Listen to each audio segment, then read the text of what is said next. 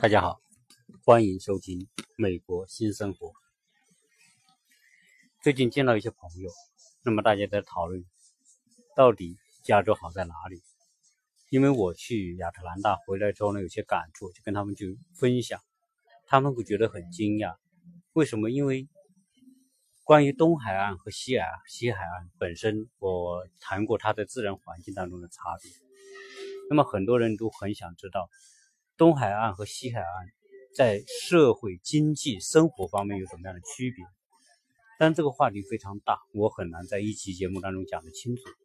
我呢就想用亚特兰大所了解到的情况和洛杉矶的情况，就在生活、工作和市场方面跟大家做些做个简单的分享，让大家有所了解。东西海岸，亚特兰大也是一个东南部最大的城市，和西部。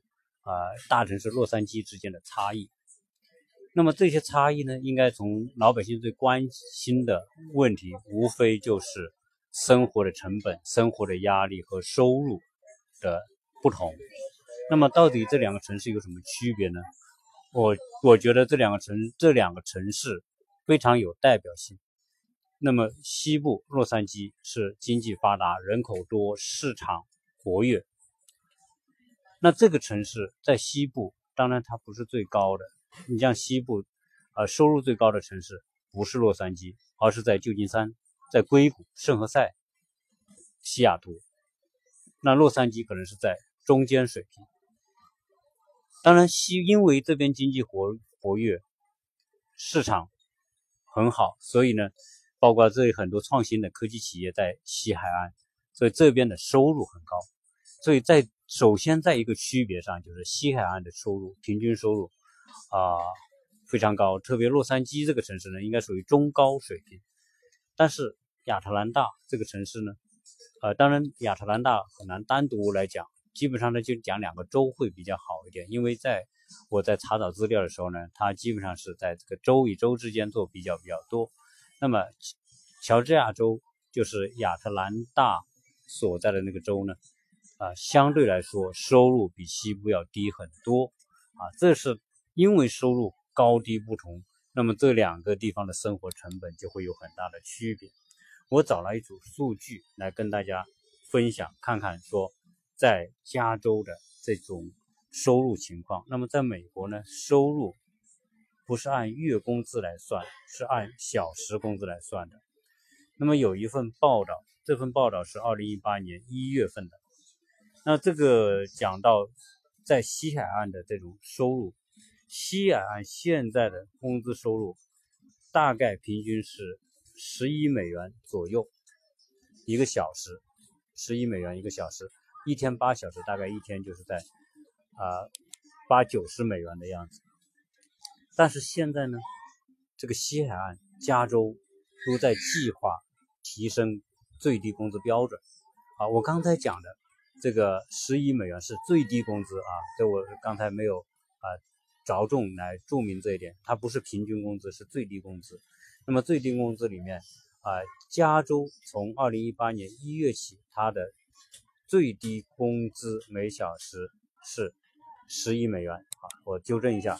那么有的较较小的公司呢还低一点，大概最低工资是十美元一个小时。但是加州现在计划在提升工资，而且已经通过立法，在二零二三年以前，全加州的最低工资提高到每小时十五美元。这个提升的幅度还是很大的，因为通货膨胀的速度比这个还要大。目前在东海岸，工资最高的是华盛顿特区。呃，华盛顿特区和华盛顿州，那么华盛顿特区现在最低的时薪就是每小时工资是十三点五美元，那是应该是属于啊非常高的啊最低工资里面最高的。那么其次是华盛顿州每小时最低收入是十一点五美元，而洛杉矶呢，它最低的时薪二十五个人以下的小公司是十二美元。而更大规模的公司是十三十三点二五美元，呃，高的应该是在湾区，大家知道湾区是洛杉矶呃旧金山，那么高科技创新创新企业最集中的区域，北加的湾区最低时薪标准。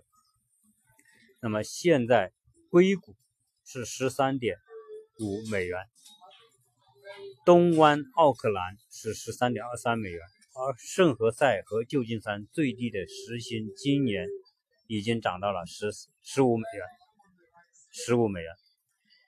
这是西部，特别是在旧金山那附近。但是东部呢？东部的有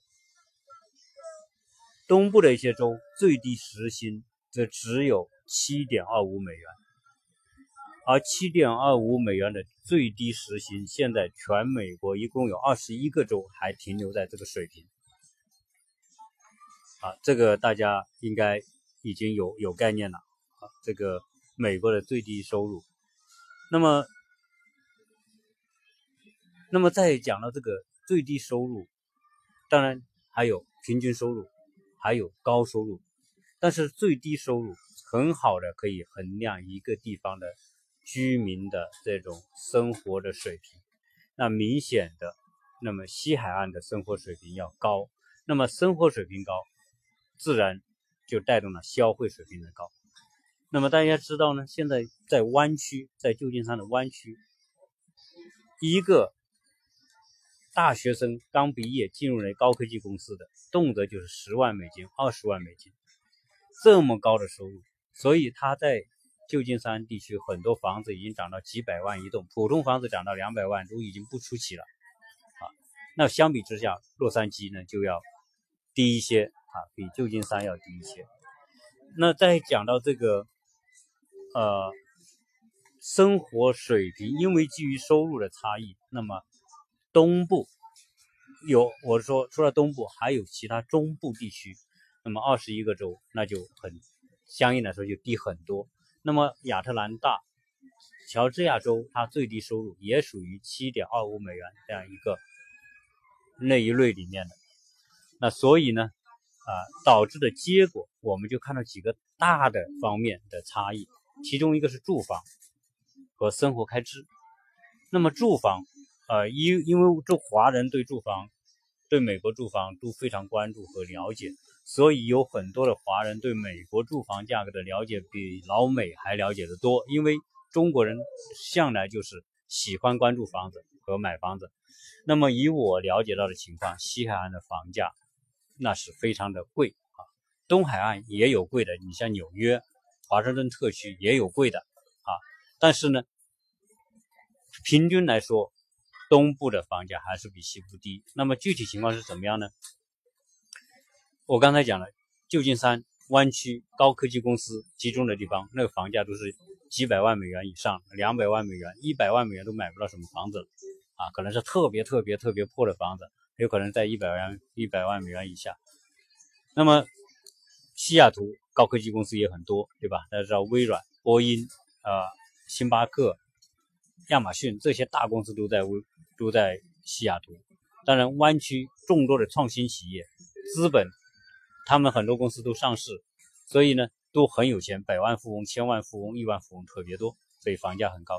当然，洛杉矶啊人多，平均收入可能比不上西雅图，比不上旧金山啊，但是也算是中上了。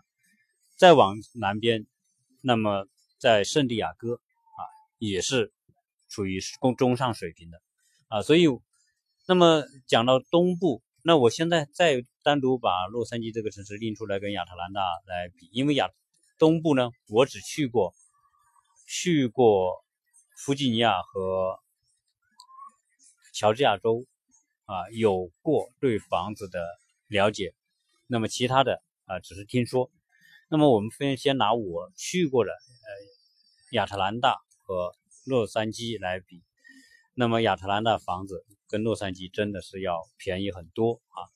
那就拿普通的工薪阶层买得起的房子，比如说 single house，就是我们说的独立屋，也就是所谓的别墅。那么在洛杉矶，低的现在是什么价格呢？大概是在五十万左右。啊我说普遍而言五十万左右，当然有些很破的旧的可能四十万也有，但都是属于洛杉矶很偏远的地方了。洛杉矶那些重就是大洛杉矶地区那些呃老的城区、华人区、海边富人区、比弗利山庄等等那些房子，那贵也是贵到天上去了。你比如说在海边，Long Beach 大家都知道，New Beach 啊，Nagura Beach 啊，这些海边的啊，还有圣塔芭芭拉这些啊，那么圣塔莫妮卡这些海边的房子，好的有景观的房子，那都是几百万美元的啊，就是海边的。那么离海近的房子也是一百一两百万美元啊，都是很应该已经是很高的了。那么，当然，在传统的圣马利圣马利诺这个地方，也是两百万以上起。在比弗利山庄更不用讲了，那山上都是豪宅，那可能都是三百万、五百万起这种房子啊居多。那这是属于富人区，普通的地方，那么基本上是五十万到八十万啊，这是，而且五十万到八十万有很多房子，它也是属于普通的，可能是四房三卫，大概是这个样子。那相比之下，亚特兰大我们去过的地方，华人集中的地方，华人集中的地方，房子都是涨得比较快的。那么我们去的那个华人集中的那个地区域呢，房子基本上是分几个档次，一个是五十万以下和五十万以上的，呃，二十万到四十万一个档次，二十万到四十万可以买到 single house，相当于这里的五五十五十万到到六七十万的房子。那么第二个是四十万到六十万之间是一个档次。那么这个在亚特兰大北边的华人区，四十到六十万的房子，相当于这洛杉矶比较好的区域的一百万的房子，比如说尤巴林达这种地方啊，一百万的啊房子，包括相当于说华人区，呃阿卡迪亚，那么钻石八、咱们包括那个七诺还有这种这些地方，大概就相当于这边的八十到一百万，甚至更高。所以相当是两倍，绝对在两倍以上了。有的房子可能是三倍以上。那么在亚特兰大，六十万以上的房子就是豪宅房子了，豪宅区的房子了，高尔夫别墅区的房子，六十万到一百万啊，居多在这个幅度里面。那么这种当然，如果要放在洛杉矶的这种高尔夫别墅区，那肯定是在两三百万以上的房子，而且。亚特兰大那些区域的房子的面积普遍比洛杉矶要大，基本上上一一万尺的地的房子是比比皆是，两万尺的都很多。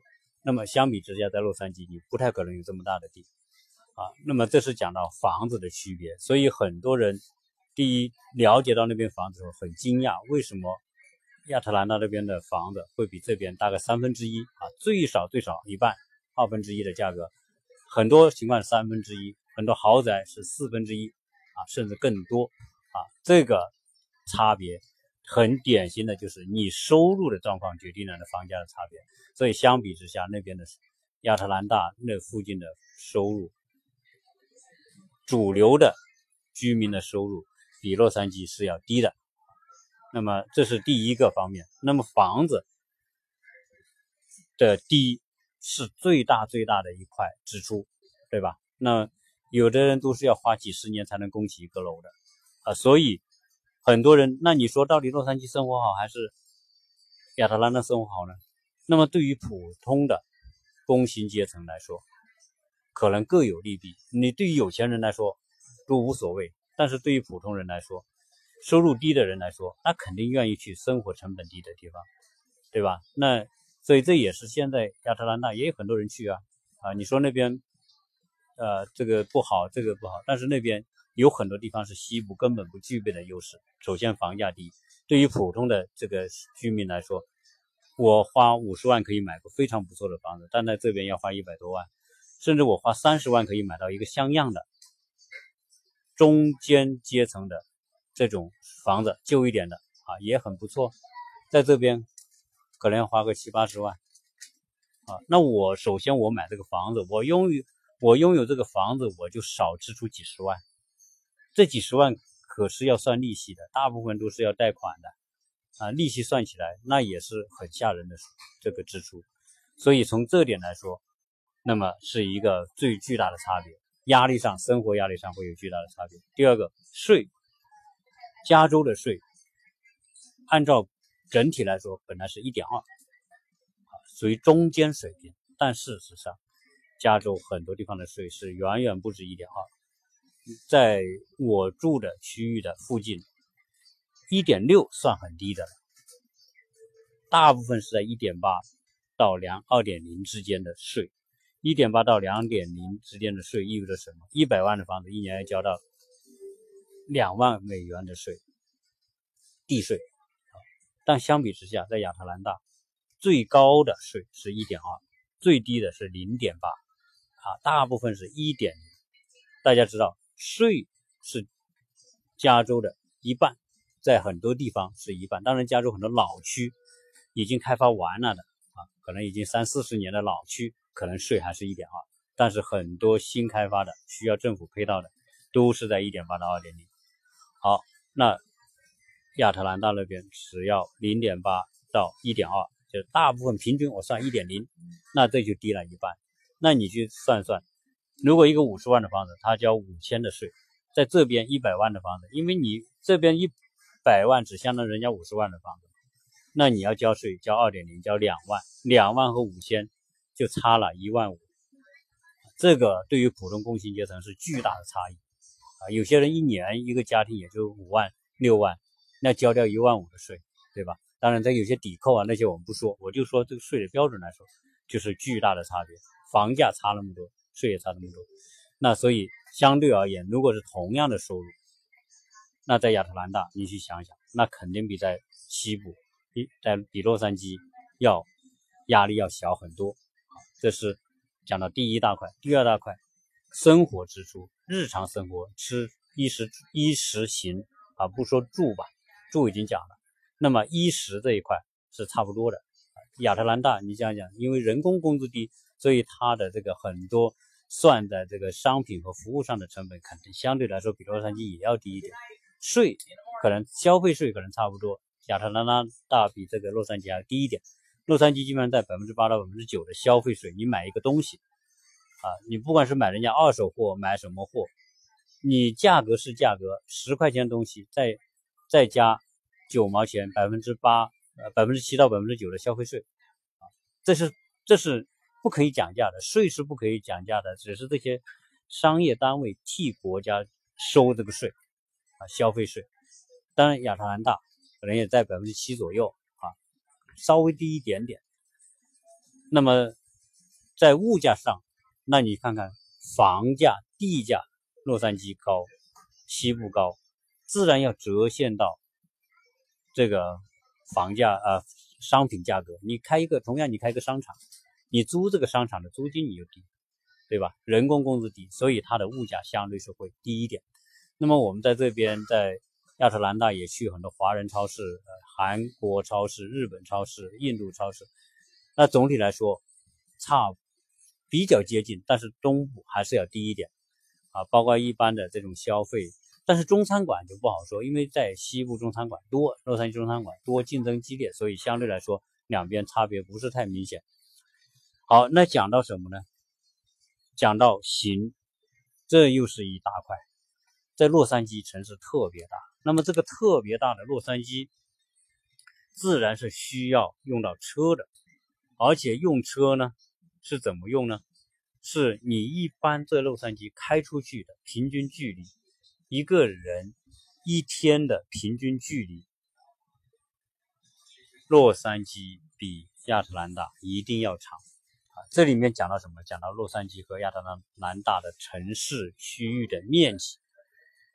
洛杉矶的都市区和亚特兰大都市区比，洛杉矶要大很多。洛杉矶大很多。那么像洛杉矶，基本上是北京的几个北京那么大啊。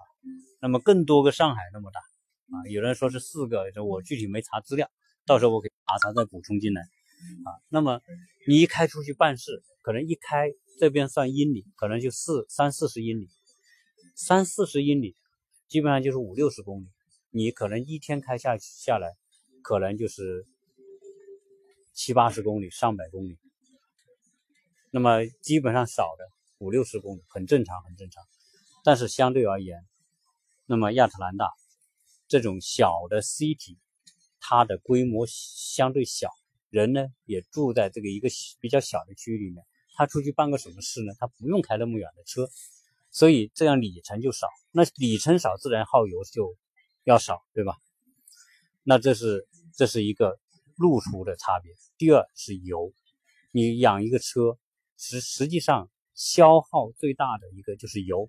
那么洛杉矶的油，西部的这个油很贵。洛杉矶以我现在在路上观察到的油的价格，低的三块三算很低的，一般的三块六、三块七、三块八，有些地方到四块一加仑。一加仑相当于三升，你去看看，那相当于说我算三三块七美元，那相对相对来说，大家可以直个算出来，大概一升油需要多少钱？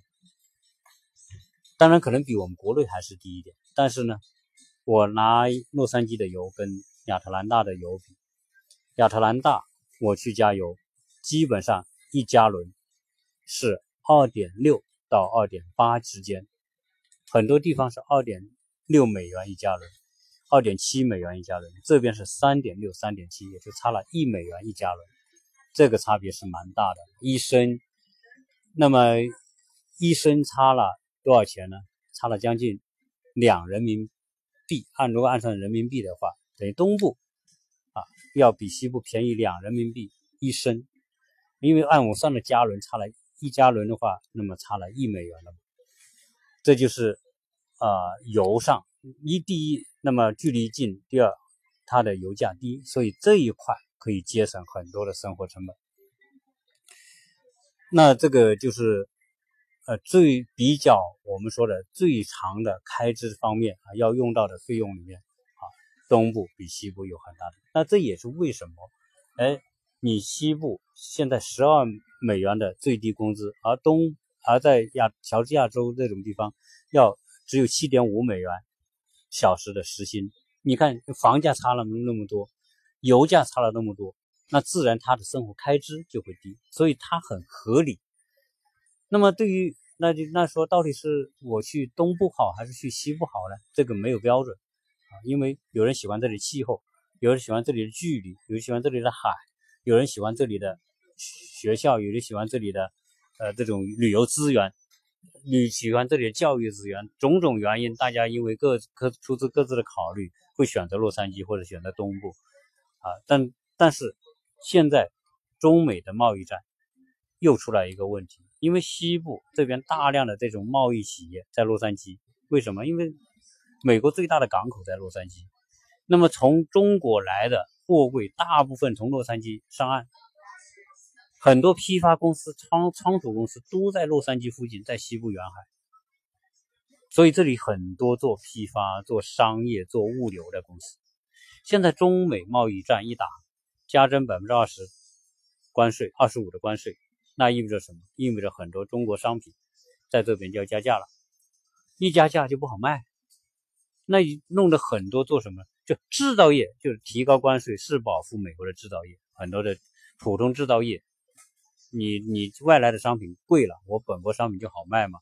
对你保护了本国的制造业，但是你牺牲了本地的这种商业物流和服务。为什么？因为很多人就拿不到好便廉价的商品了。那这个时候他东他生意不好做，很多开店的、做物流的、做这种批发的，他生意就不好做。那这个这个就业人口也是很多的。我的朋友里面就听他们聊到，现在贸易战一打。很多做小生意、做商业的、做批发的、做这些、做零售的，他就不好做了啊，是没钱赚了，而且工资这么高，成本这么高，税这么高，所以很多人在洛杉矶做生意，现在的生意环境并不那么好，很多人就选择，哎呀，你看我赚钱少了，生活成本这么高，扛不住，很多人就会觉得，那干嘛我要待在这个地方？啊，为什么我不去一个我同赚同样多的钱，我为什么不去一个生活成本低的地方，甚至低到一半的这种情这种州呢？所以这也是导致现在很多人从西部沿海从洛杉矶搬到其他地方啊。所以每年应该说从洛杉矶出去的人比进来的人要多。啊，就是等于说这个人口总的来说减少了。但是你要讲到华人，可能从中国来到美国，可能第一站就是洛杉矶、旧金山，因为他这边朋友在这里，牵个路、引个引引个线，是吧？大家都来到这个地方，啊，都是都是要找个亲朋好友投靠一下。但这边人多，所以投靠这边人多。但是第一站不知道的情况下，你投靠洛杉矶可以啊。但是在了解住了几年之后，发现成本那么高，大部分中国人来到这边，他未必能够有很好的创业项目，未必能赚到很好的收入，很多都是在国内赚到的钱在这边花。那么这么高的成本一花起来，觉得心痛了，觉得这生活压力很大了。再加上他们对随着对美国其他地方的了解，那很多人就会选择从洛杉矶从旧金山搬出搬走搬出来，那么到生活成本低的地方去啊，特别是对于那种大部分。到这边来生活花钱不赚钱，在国内赚钱到这边花钱，甚至国内现在生意也不好做，很多人很多人做的生生意的很多企业也不好做，钱也不好赚，对吧？这样一来，到美国总体来说美国的物价水平还是比中国高嘛，消费要比中国高嘛。我们的现在比价已经差不多六点九比一，我在国内赚六块九毛钱，才相当于这里一毛一亿美元，那当然赚钱。花钱快，赚钱难啊，所以人也会选择说，哎，了解去其他的地方。这就是为什么说该不该留洛杉矶的问题啊。这个没有标准，没有答案，根据个人的情况。如果很多人做高科技的，比如说他可以找到高科技的工作，在在旧金山、在洛杉矶这边圣圣地亚哥，在西雅图做，他能赚到一年赚到二十万、三十万美金，那无所谓，就完全可以 cover 他的这种收这种生活成本，还过得很好。但是如果他只赚个几，五六万美金的话，他跟东部差不多的话，那这边就很难，就很难，生活就非常艰难啊。所以这就是说没有标准答案，但是我们只能是说从通常的生活收入水平在衡量它的支出水平而言，那么东部的一些地方低物价的地方、低房价、低物价、低油价的地方，生活压力会。小小远远小于西部的这些大城市，啊，这是我得出的一个结论。对于听友来说，如果你是要来美国啊，那么或者你想搬迁的，我觉得考虑到你最关心的是什么，来列出，比如你有六项最关心的，你列个次序，是不是房价，是不是出行的成本，是不是税收，是不是呃我们说的这个房产税。啊，是你最关心的。如果你最关心这个，那你大可不必到西部来凑热闹，到旧金山、到洛杉矶来凑热闹。这个这个是要付出很高的成本的啊。以美国巨大的美国有丰富的城市让你选择啊。那么中部的城市，中部实际上是一个生活成本相对比较低、比较安宁。可能说，如果你是在国内赚钱到美国来花钱，中部也是非常不错的选择，房价也低。税也低，对吧？只是说，哎，你要去个旧金山，去个洛杉矶远，那你谁会天天跑那些大城市啊？我们住在洛杉矶，我们去当趟都很很不愿意去啊，没但他也没什么东西需要我们去。所以，在美国大城市不是吸引人的原因，就业是吸引人的原因，低成本是吸引人的原因，高收入，对吧？就业机会啊，如果你不是在这边大学毕业要找很好工作的。啊，大可不必去这些城市凑热闹。东部大量的，在我曾经讲到说这个环境，因为我还没有彻底去讲环境，因为讲东部的环境，我觉得西部是有它的好处，对吧？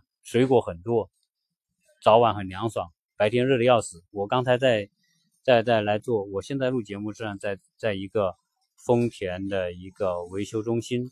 啊，我在等他做维修，我就录这期节目。我刚才刚到的时候，我看到我的汽车仪表盘上的室外温度价格是一百一十、一百一十二华氏度，相当于四十一到四十二摄氏度，那已经非常热，非常热了，比国内的什么火炉温度还高。只是它早晚会比较凉。但东部呢？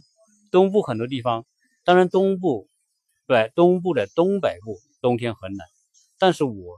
去亚特兰大属于东南部，我觉得气候白天可能气温还是有点高，但是早晚也是很凉快的，降雨很丰富很多，种个树、种个草、种个菜，那我觉得比西部要好的多得多啊！所以每个地方有很大的差别。如果你真的在东部在亚特兰大一些地方，你花园大，你真的开辟两块菜地，好好种种菜，那也省节省很多的生活成本啊。这些方方面面来说，每个地方有每个地方的好处。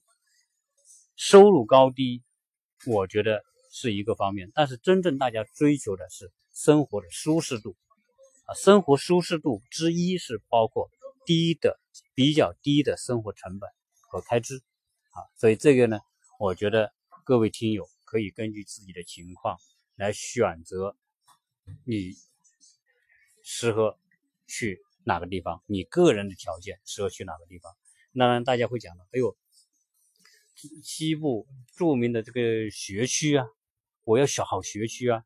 对这一点，实际上我在上一期呃也大概讲了一下，但是没有没有讲的那么透。真正来说，说好学区，大家都认为洛杉矶的学区好，旧金山学区好，不错。旧金山、洛杉矶是有很多很好的学区，由于华人读书孩子很努力，所以学分数弄得很高。但并不等于说东部没有好学区，每个州都有很好的。那么我到了亚特兰大这个区域，那有些中学、高中排名，我觉得比洛杉矶还要好。那它的这个生源的构成也好，也不差呀。你说约巴琳达、什么七洛黑这种地方，很多华人在这边吧，那个学分九分的、十分的学分。跟我们去亚特兰大那个地方看到的学校，在全美国排名来说，那远远于落落后于亚特兰大的学校。嗯那在亚特兰大的 Northview，那么 g r a t High School，类似这样子的这些十分的高中，比洛杉矶的这些十分高中，那排名要排前几百名，他们排到一百名到三百名，在亚特兰大。但是呢，同样在洛杉矶的很多十分学校要排到五六百名了，它也是十分学校，因为全美国一万四五千所高中，你排到五六五五六百名也算不错的高中了。但是呢，和人家一百多名、两百名的比，那还是差很多啊。这个从他的考试成绩，这个排名是从好。好，那么呃，刚才有电话打断了，我继续接着聊这个问题。那所以呢，在学校这一块，我觉得每个州都有一些非常好的学校，而且相对而来说，啊，人，我觉得种种族还比较纯粹一点，相对来说好。所以关于学区，我觉得并不等于啊，洛杉矶、旧金山的学区就一定好。当然，最顶尖的很多在旧金山确实很棒，那些。高科技人才的孩子的学习的能力各方面还是很，但是你也不能挤到里面去。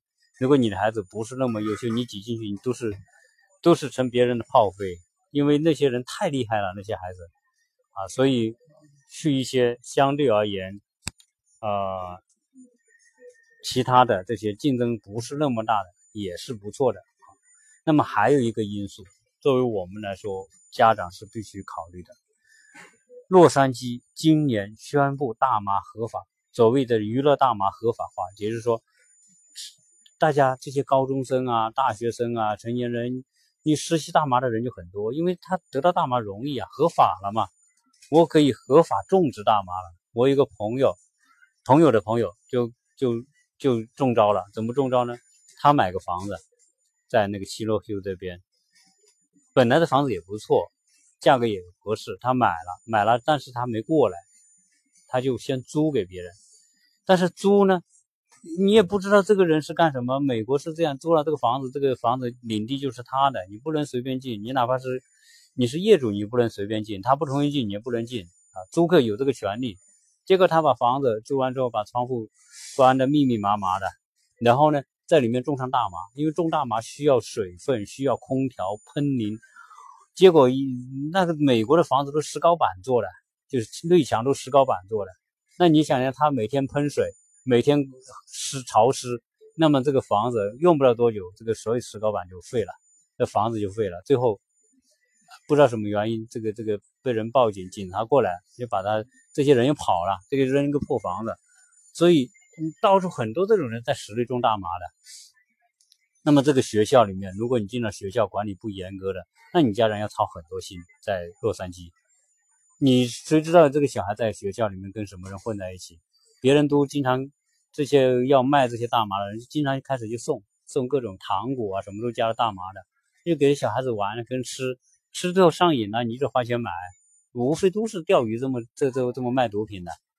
所以这边来说，大麻要多得多。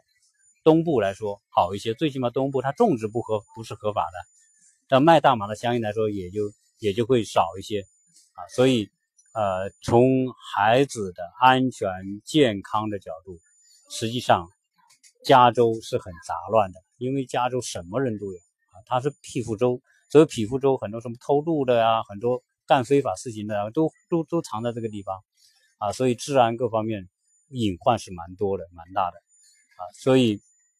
相比之下，啊，我觉得东部有东部的好，中部有中部的好，西部有西部的好，啊，看你从哪个角度来来说，啊，来考量。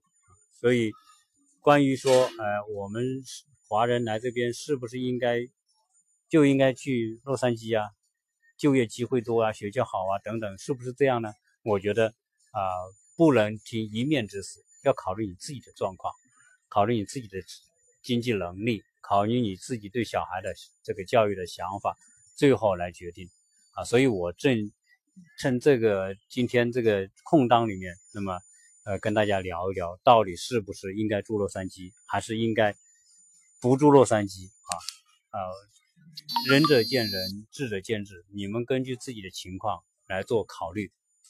那么关于说啊，后面对于亚特兰大和洛杉矶有什么其他方面的差异？到时候我再单独来聊。那么今天就聊到这里，谢谢大家收听。